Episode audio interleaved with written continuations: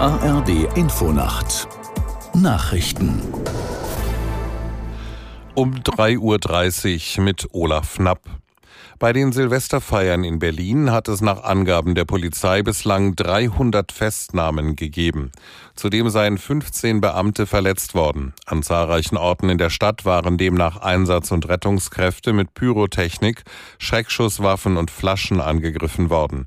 In Neukölln kam es zu Festnahmen, nachdem Menschen versucht hatten, Molotow-Cocktails zu basteln. Auch aus Leipzigs Stadtteil Konnewitz wurden Attacken auf Polizisten und eine Wache gemeldet. Zuvor hätten sich mehrere tausend Menschen an einer Kreuzung versammelt und Feuer aus Müll- und Baustellenabsperrungen entzündet. Der polnische Präsident Duda hat die neue Regierung davor gewarnt, gegen Verfassung und Rechtsstaat zu verstoßen. In seiner Ansprache zum Jahreswechsel kritisierte Duda vor allem den radikalen Umbau der öffentlich-rechtlichen Medien. Die seit, seit Mitte Dezember amtierende proeuropäische Regierung unter Führung des ehemaligen EU-Ratspräsidenten Tusk hatte Duda vorgeworfen, in den vergangenen Jahren unter der Regierung der nationalkonservativen PiS Parteipropaganda verbreitet zu haben. Kulturminister Sienkiewicz hatte darum vor Weihnachten die gesamte Führung der Medienanstalten entlassen. Duda stammt selbst aus der Peace. In den Hochwassergebieten in Niedersachsen sinken die Pegelstände leicht. Die Behörden betonten zugleich aber, es könne noch keine Entwarnung gegeben werden.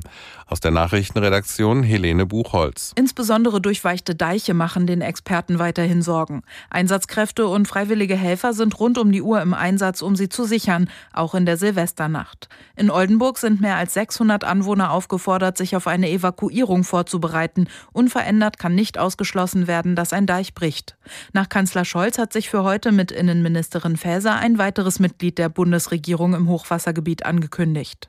Die Ministerin will sich in Hatten-Sandkrug bei Oldenburg über die Lage informieren und mit Einsatzkräften sprechen. Für Menschen mit wenig Geld ändert sich einiges zum Jahreswechsel. Das Bürgergeld steigt deutlich an, auch der Mindestlohn wird erhöht. Kai Clement in Berlin erläutert die Einzelheiten. Es gibt mehr Geld für Menschen, die nicht so viel davon haben. An erster Stelle ist das Bürgergeld zu nennen, also was früher als Hartz IV bekannt war. Das wird deutlich um 12 Prozent erhöht. Das heißt zum Beispiel für Alleinstehende gibt es 61 Euro mehr. Das sind dann künftig 563 Euro pro Monat.